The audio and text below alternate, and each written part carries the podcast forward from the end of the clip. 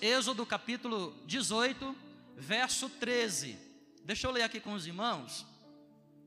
Versículo 13 para frente. No dia seguinte, assentou-se Moisés para julgar o povo, e o povo estava em pé diante de Moisés, desde a manhã até o pôr do sol. Vendo, pois, o sogro de Moisés, tudo que ele fazia ao povo, disse: Que é isso que tu está fazendo ao povo? Por que te assenta só? E todo o povo está em pé diante de ti, desde a manhã até o pôr do sol. Olha, gente, que coisa interessante. Moisés estava diante do povo, trabalhando 12 horas por dia, das seis da manhã às seis da tarde. Verso 15: Respondeu Moisés ao seu sogro: É porque esse povo vem a mim para consultar a Deus.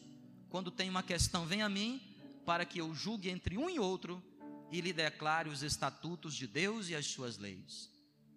O sogro de Moisés, porém, lhe disse: O que é que ele disse? Mais forte, o que é que ele disse? Vamos orar, Senhor. Obrigado porque tem sido muito bom esses dias estar consagrado, separado. Obrigado pelo momento de adoração que tivemos aqui esta noite. Obrigado pela vida da Laís que apresentamos ao Senhor. Obrigado pela fé dos irmãos em ofertar na tua casa. Mas agora nós estamos diante da tua palavra. E reverentemente nós nos curvamos diante de ti. E pedimos que o Senhor nos abençoe, para que nós possamos compreendê-la. Fale conosco, nos edifica sobre ela. É a minha oração em nome de Jesus Cristo. Amém. E graças a Deus. Amém, irmãos. Quem aqui gosta de vencer na vida? Diga amém. Quem aqui gostaria de ter um casamento feliz? Diga glória a Deus. Quem aqui gostaria de ter uma vida financeira regalada? Diga amém. Quem gostaria de andar na presença de Deus de tal maneira que, como aconteceu nos tempos de Moisés, ele resplandecia, o seu rosto brilhava? Diga amém. Você sabia que Deus nos chama para viver todas essas coisas? Deus nos convida para sermos abençoados, felizes em todas as áreas da nossa vida. Há, há uma, uma, uma teoria que nós aprendemos em teologia que chama tritocomia do homem. Que palavra difícil. O que isso quer dizer? Todo homem é corpo, alma e espírito. Por isso que a Bíblia tem três tipos de amor: Eros, o amor do corpo, da carne. De onde vem a palavra erótico? É a atração de um homem para uma mulher, de uma mulher para um homem. Phileus é o amor da alma. Por isso que ocorre entre os amigos. E a Bíblia diz que há amigos mais chegados que irmãos. E a Bíblia ainda fala do terceiro tipo de amor, que é o ágape, que é o amor do espírito. Para cada parte do ser humano, um tipo de amor. Qual é o amor mais importante? É o ágape, que é o amor sacrificial. O eros, ele é 100% egoísta. O phileus, ele é 50% egoísta, mas o ágape é um amor 100% altruísta. Deus nos chama para sermos felizes e realizados em todas as direções da nossa vida.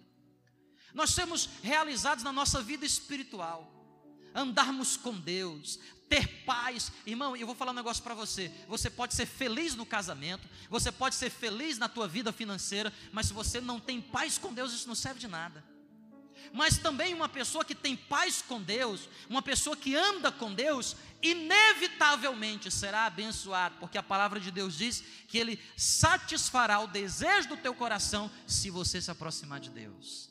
Deus nos chama para viver uma vida vitoriosa.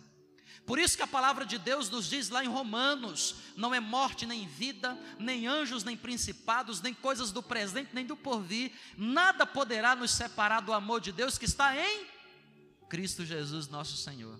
Por isso que lá nesse mesmo texto, a partir do versículo 37, ele nos diz: em todas as coisas ele nos fez mais do que vencedores por meio de, daquilo que ele nos chama para viver.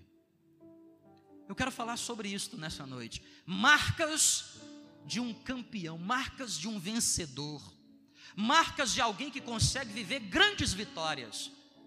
E o Senhor falou muito fortemente comigo aqui quando eu li Êxodo, capítulo 18, essa semana fazendo um devocional. Quais são as marcas dos grandes vencedores? Moisés era um homem vencedor.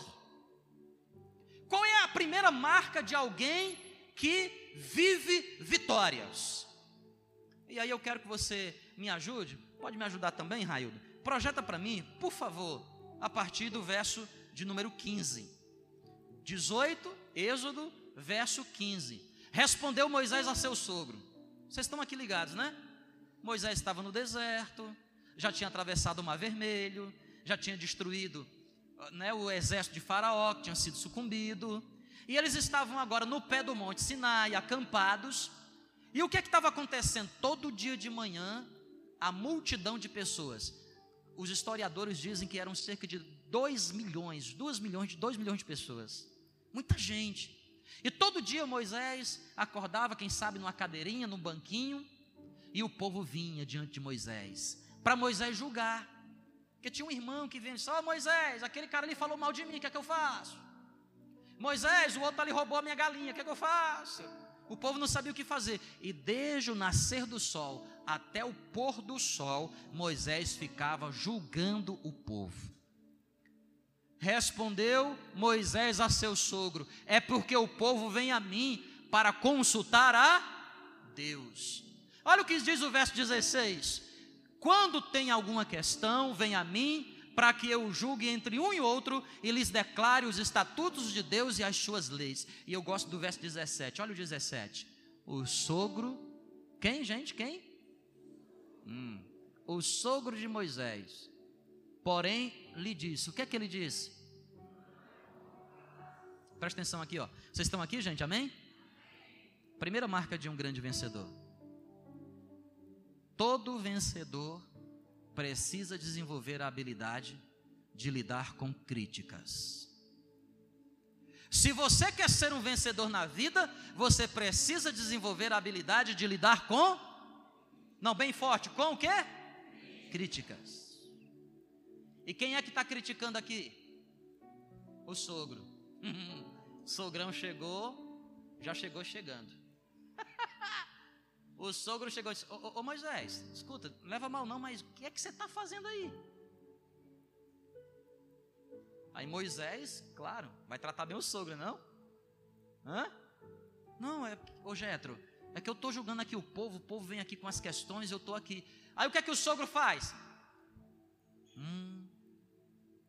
Não é bom que. Você sabe lidar com essa frase na sua vida? Quando alguém chega perto de você e diz assim: uhum, Isso aí que você está fazendo não está muito legal, não. Ó, oh, sei não, hein, mas isso aí que você está fazendo não é bom. Ó, oh, até tu tem uma boa intenção, tá legal, bacana, mas o jeito que tu está fazendo não é bom. Irmão, presta atenção aqui em nome de Jesus. Se você quer ser um vencedor, você precisa desenvolver a habilidade de lidar com as críticas. Tem gente que não gosta de crítica, não. Tem gente que, se você fazer uma crítica para ela, ela se perde totalmente. Mas a Bíblia me ensina que se eu quero vencer como Moisés venceu, eu preciso desenvolver a habilidade de lidar com as críticas. Sabe por quê, irmão? As críticas me fazem refletir. Eu não consigo parar para pensar no que estou fazendo enquanto alguém não se levanta para poder me criticar. A crítica é o instrumento de Deus que faz com que eu auto me avalie. O que é estava acontecendo? Moisés estava de boa, irmão, julgando o povo há quantos dias? Sei lá quantos dias. E estava julgando. E, tava, e todo mundo feliz. E Moisés, nossa, eu estou trabalhando muito, mas eu estou aqui. Até que no capítulo 13, verso 1, aparece Jetro. Ele era um homem de Deus, porque a Bíblia diz que ele era sacerdote em Midian. Jetro aparece com a esposa de Moisés, porque não sei se você sabe a história de Moisés, foi criado no Egito, mas aos 40 anos foi expulso do Egito porque matou um egípcio. E viveu 40 anos na região de Midian, até que ele conheceu a sua esposa. E com ela teve dois filhos, um deles se chama Gerson. Quando Moisés tinha 80 anos de idade, Deus aparece numa sarça ardente e diz: Volta lá para o Egito, porque eu quero que você tire o meu povo do Egito. Moisés, então, com 80 anos, vai para o Egito. Você conhece a história, as 10 pragas, atravessa o Mar Vermelho. Estava tudo lindo, por quê? Porque Deus estava dando vitória, o povo estava feliz, havia um julgamento, até que o sogro chegou. Irmão, quando o sogro chega, E a sogra quando chega? Não é bom o que você está fazendo. ó, não sei não, hein? Eu acho que isso não vai dar certo. Irmão, presta atenção aqui, ó. Nós precisamos aprender a lidar com as críticas. Porque as críticas são instrumento de avaliação. Crítica é instrumento de reflexão. Escuta, você quer viver a vida como? Sem ninguém te criticar, é? Tu é o super perfeito. Tu é o bombonzão. A última Coca-Cola do deserto. A última cocada. Você acha que é quem, irmão? Todos nós erramos, todos nós falhamos. E como é bom quando se levanta alguém para criticar. Ai, pastor, eu não gosto de crítica. Vou te ensinar já já aqui um pouquinho a quais tipos de crítica você deve dar atenção. Mas primeiro eu quero chamar a tua atenção para que você entenda que a crítica é importante. Prefiro andar com os que me criticam do que com os que me bajulam. Gente que bajula só te corrompe, gente que te critica te faz crescer. Não é fácil lidar com as críticas. Sabe por quê? Toda crítica mexe com as nossas emoções. Toda crítica mexe com o que, igreja? Mexe com as nossas emoções. Moisés estava lá tranquilão, de boa. Olha o seguinte: roubou a galinha, devolve a galinha. Quem está falando mal de você, chama ela, conversa. Estava feliz, até que o sogro olha para ele, seis da manhã, seis da tarde, a fila a fila quilométrica ao sogrão. Não é bom o que tu está fazendo, não, hein? Como é que você faz quando você ouve essa frase? Olha, aquilo que você está fazendo não está muito bom, não. Nós não gostamos disso, mexe com as nossas emoções, irmãos. Por isso nós precisamos aprender a lidar com as críticas. Agora, quem está aqui ainda, diga amém. Presta atenção. Quais críticas? Primeiro, você precisa dar ouvidos, atenção à crítica de gente que tem mais experiência que você. Vou repetir. São todas as críticas que a gente deve dar atenção? Não. Porque tem umas que vêm para nos destruir. Eu preciso ouvir todas. Mas quais eu devo escutar? Eu preciso olhar e ponderar e refletir e avaliar. Essa pessoa tem mais experiência que eu? Moisés estava julgando o povo. A intenção de Jetro não era de derrubar Moisés. A intenção de Jetro era ajudar Moisés. Porque Moisés estava o dia inteiro, das seis da manhã até as seis da tarde, Jetro chega e diz assim: ó, não é bom que tu fazes, porque tu não vai dar conta.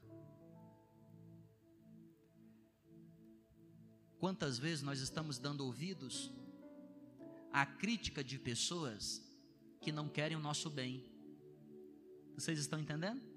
Gente que às vezes quer o teu mal. Ai, pastor, mas as pessoas querem o meu mal? Uh, um monte por aí mas você precisa ficar atento àquelas pessoas que se aproximam de você e que têm algo para contribuir, de tal maneira que ela te critica, mas ela está te criticando porque ela quer o teu, o teu o quê? Bem. Quem está entendendo, diga amém. Quantos filhos não dão ouvidos à crítica dos pais? Quantos alunos não dão ouvidos às críticas do professor? Quantas ovelhas não prestam atenção nas críticas que o seu pastor faz a você? Se você quer vencer na vida, você precisa ficar atento às críticas. Verso 18, olha o que diz o verso 18 e 19. Versículo 18: Sem dúvida, sem dúvida o quê? Já está dizendo assim, Moisés, não é bom o que tu está fazendo, cara. Esse jeito que tu está fazendo as coisas não é bom.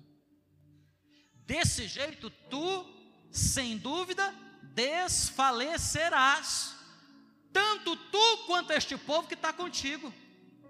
Pois isto é pesado demais. Gente, faz um cálculo: 2 milhões de pessoas. Das seis da manhã às seis da tarde. Uma consulta.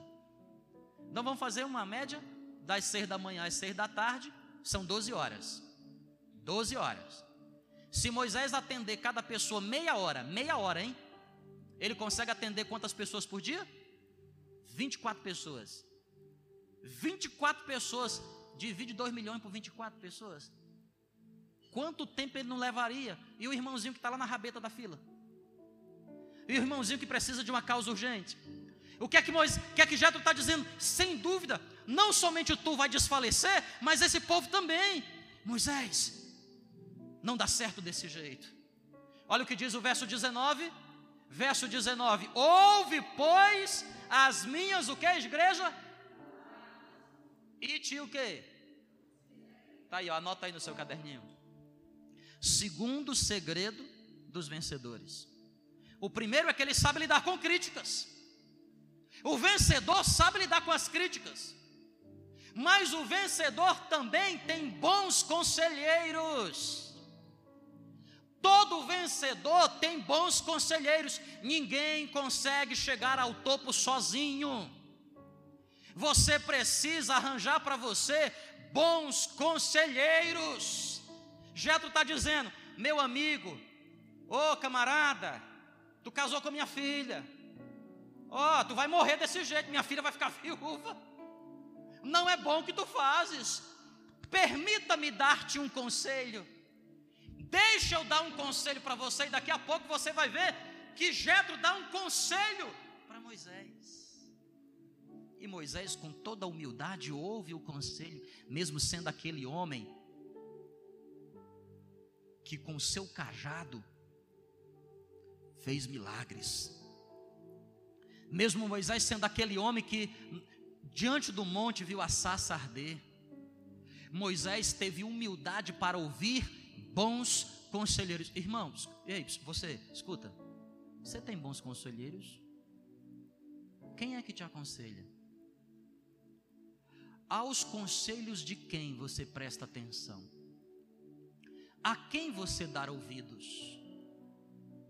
Será que você tem ao seu redor pelo menos, pelo menos, ó, pelo menos cinco bons conselheiros?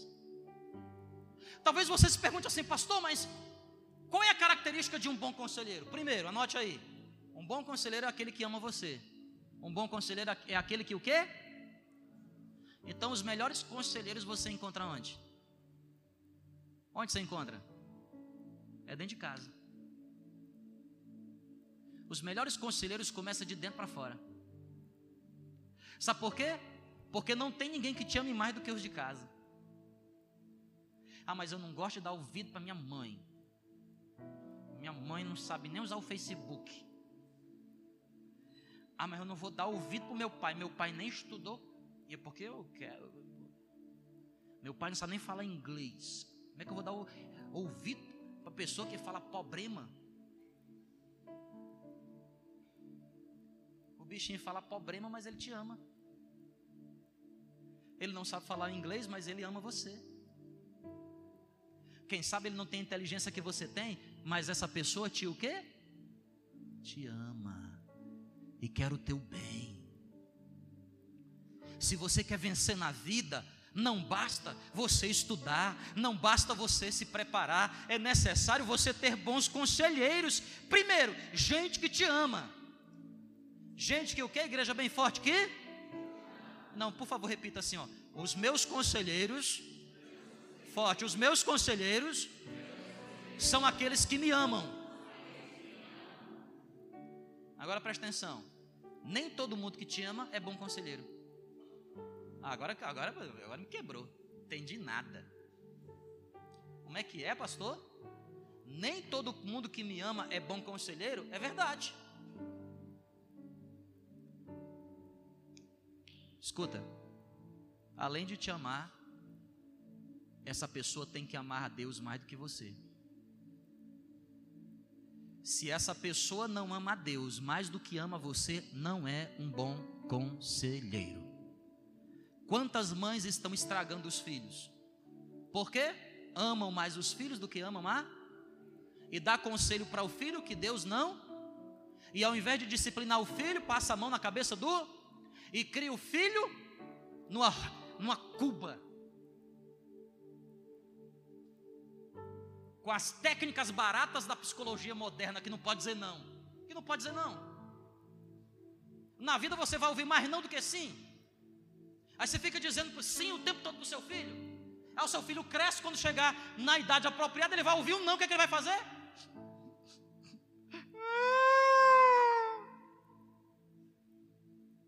Nós temos que dar ouvido para quem nos ama, é verdade.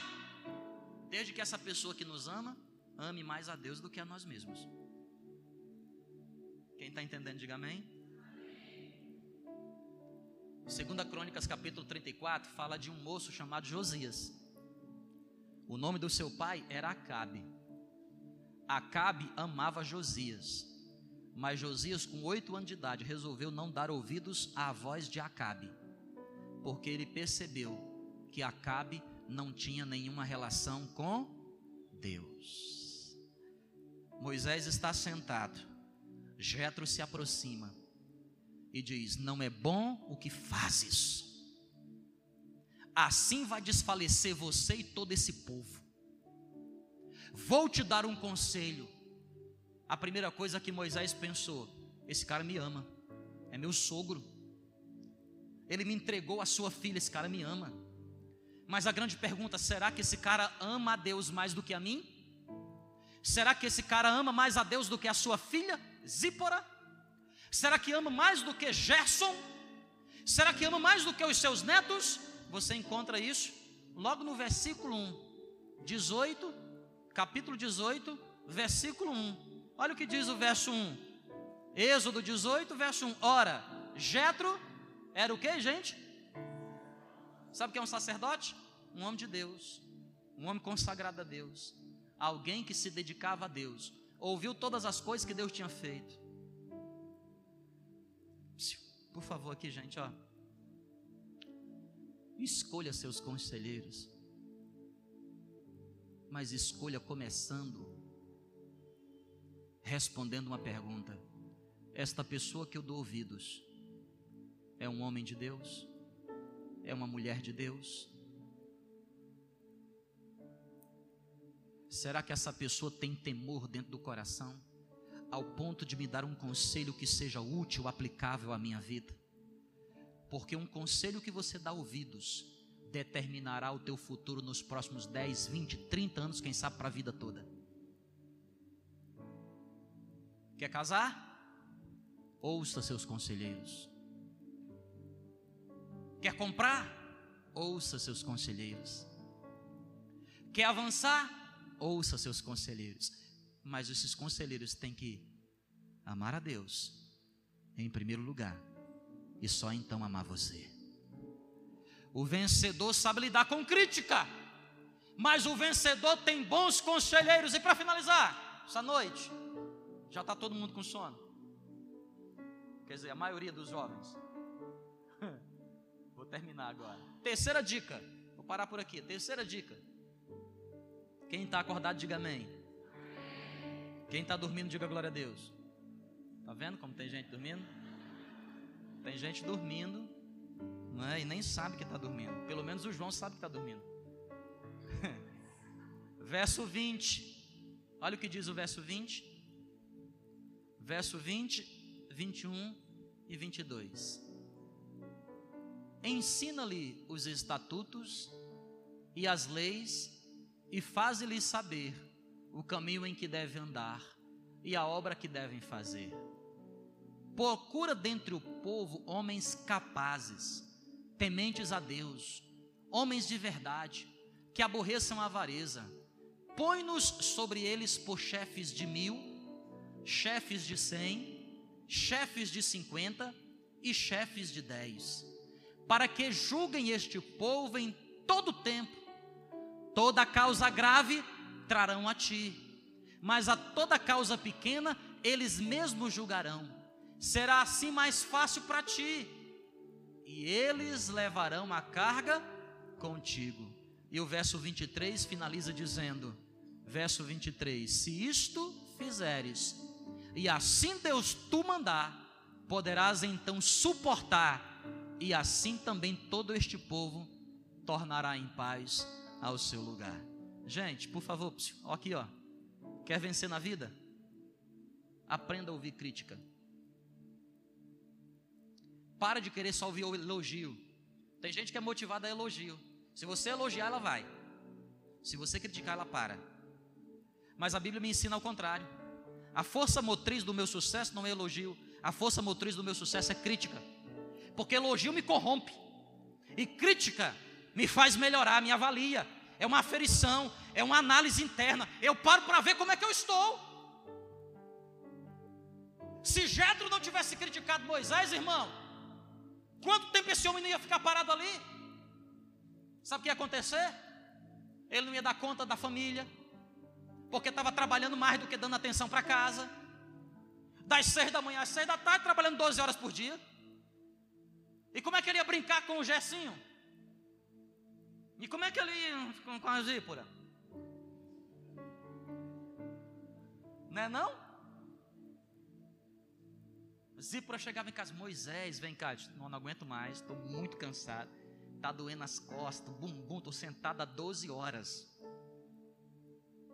Ele soube lidar com a crítica, ele avaliou a situação. Mas ele não recebeu o conselho e a crítica, ele não deu atenção de qualquer pessoa. Quem era? Era Jetro. Quem era Jetro? Era um homem de Deus, era um sacerdote, Moisés nem sacerdote era. Quem era Jetro? Jetro era o pai da sua esposa sabia que o amava. Quem era Jetro? Jetro era um homem experiente. Jetro tinha a sua casa em ordem. Jetro era um homem rico naquele lugar. Jetro tinha uma grande propriedade. Jetro era um homem de Deus. Jetro tinha todas as credenciais. Moisés foi inteligente e pensou: vou dar atenção para esse cara. Esse cara sabe do que está falando. Beleza, Jetro. O que, é que você acha que eu devo fazer? Aí vem o conselho de Jetro. Levanta entre povo chefes, levanta entre o povo líderes, líderes de mil, líderes de quanto? 500, líderes de 100, líderes de 50 e líderes de 10. Acho que não tem 500, é 1150 e 10. Levanta entre eles, vê quem é capaz, lidera 10. Então as causas pequenas resolvem entre os 10. Se esse cara não consegue resolver as causas pequenas entre os 10, leva para o chefe de 50. Então você tem um líder para 10, e o líder de 50 trabalha com 5 líderes. Cada um lidera com 10, ele está liderando 50. Os 5 líderes de 10 não conseguem resolver, traz para o de 50. O de 50 não consegue resolver, leva para o de 100. O de 100 não consegue resolver, leva para o de mil. Se o negócio é bravo, o negócio é complicado, só então, Moisés, vem para a tua presença. Quem está entendendo, diga amém. Moisés está colocando ordem na casa, irmão. Nenhum vencedor consegue sair do lugar se não colocar a casa em ordem. As coisas não são feitas com bagunça. As coisas não são feitas de todo jeito, irmão. Tem regra, na vida tem regra. Na vida tem que, tem que colocar as coisas em ordem. Moisés então para para pensar e falou: Rapaz, essa ideia é boa. Essa ideia é boa. Vamos pensar? Chefe de 10, chefe de 50, chefe de 100, chefe de mil. Olha, mil, dois milhões dividido por mil dá quanto? Duas mil pessoas. Duas, olha, vou liderar dois mil em vez de liderar dois milhões. Quem está entendendo, diga amém. A casa está começando a colocar em ordem. Mas porque ele soube lidar com a crítica, porque a crítica começa como? Não é bom o que? Mas às vezes alguém chega para você e diz assim: ó, não é bom o que você está fazendo, você.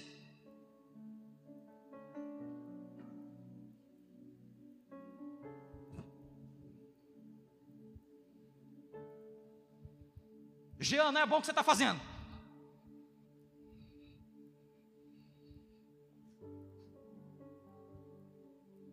Tem que saber lidar.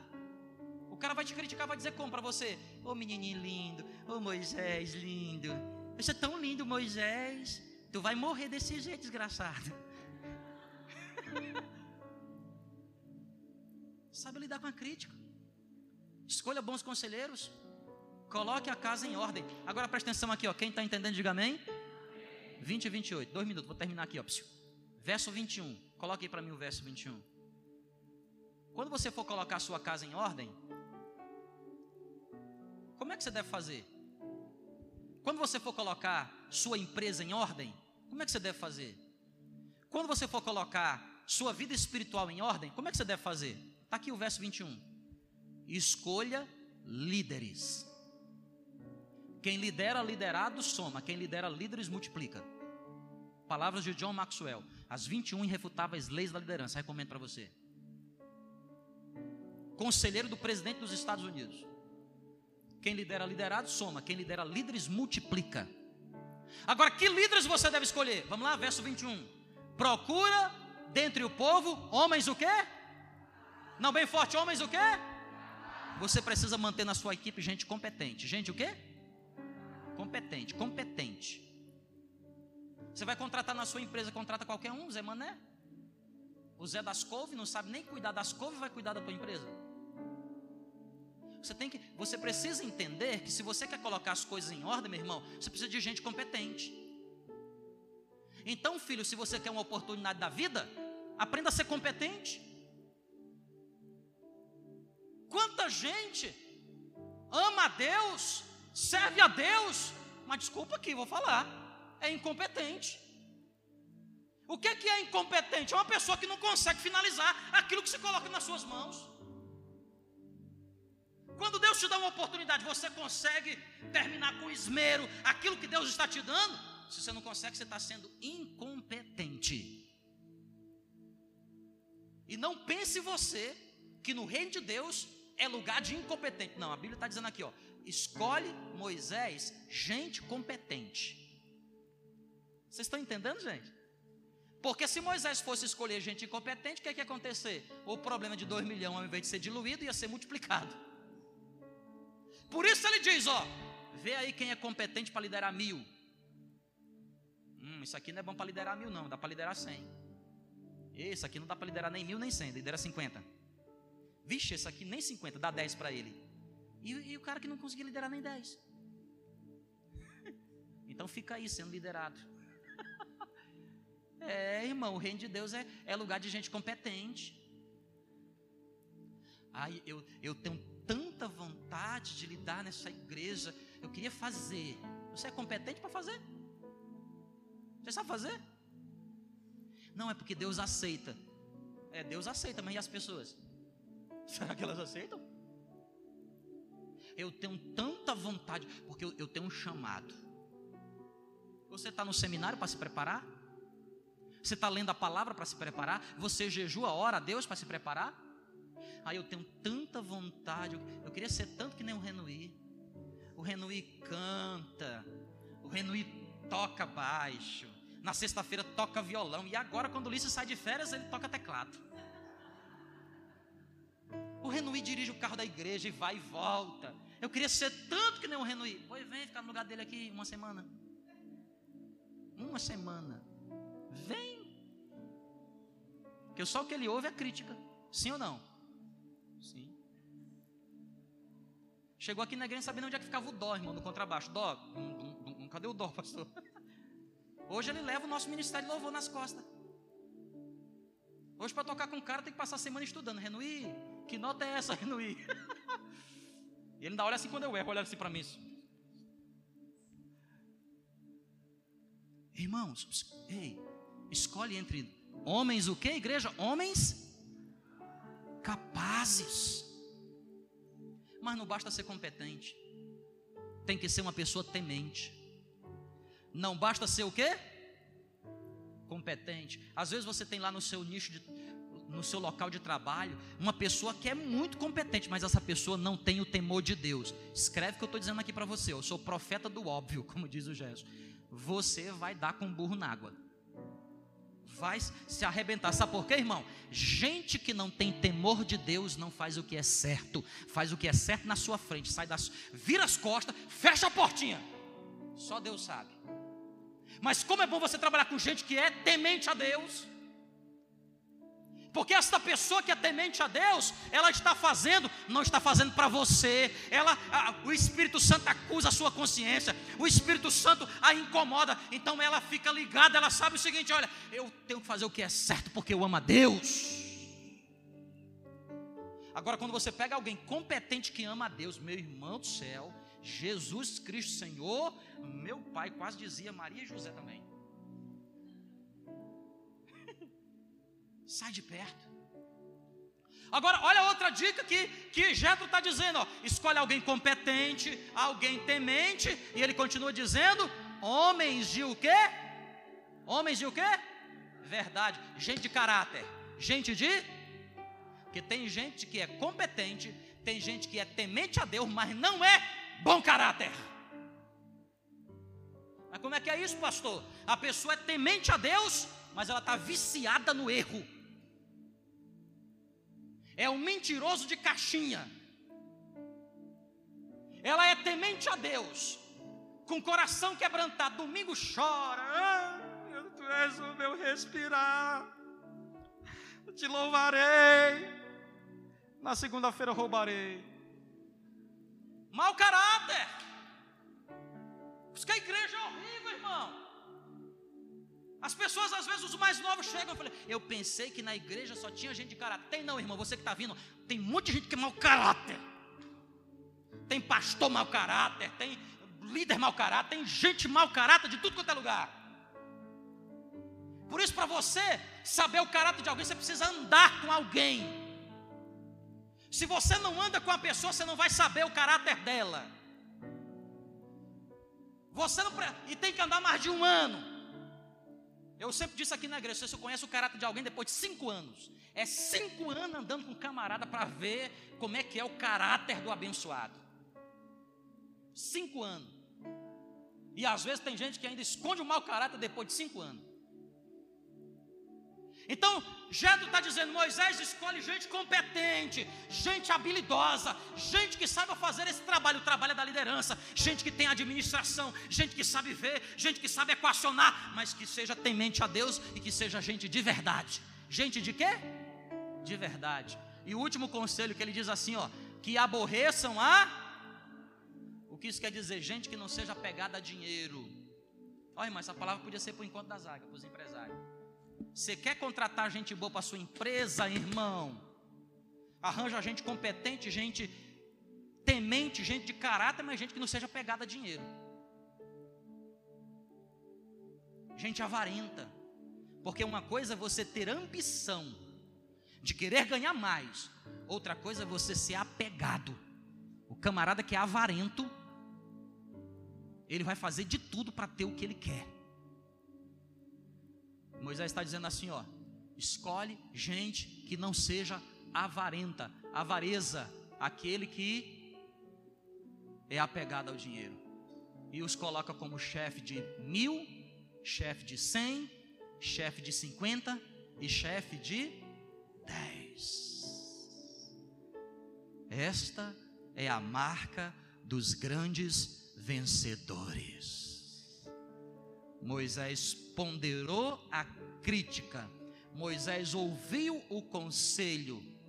Moisés então colocou a casa em ordem e buscou dentre o povo gente competente, gente temente, gente de caráter e gente que não é apegada à grana. E sabe qual foi o resultado? Melhor empresa de todos os tempos. O cara fez isso onde, irmão? No deserto deserto. Pasmem, no deserto. Para você que acha que vencer é uma questão de lugar. Eu nunca vou vencer na vida porque eu nasci no Bom Jardim. Ai, meu Deus do céu. Lá no Bom Jardim só vem o que não presta. Não é questão de lugar, irmão. Jesus venceu no deserto, assim como Moisés venceu Judas perdeu andando com Jesus, enquanto que Adão e Eva padeceram no paraíso. Não é paraíso ou deserto que determina o quanto você é vencedor. É uma questão de saber ouvir crítica, de saber ouvir conselho e de colocar em prática os conselhos das pessoas que te amam. Vamos ficar de pé, em nome de Jesus. Alex, sabe tocar aquela música Vem o Senhor, minha vida oferecer. Cadê Talha? Canta aqui com a gente.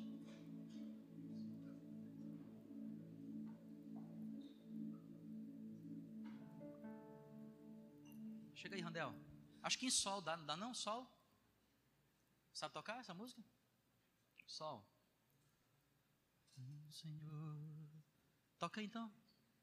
Eu toco também, vai. Amém, gente? Essa aí mesmo.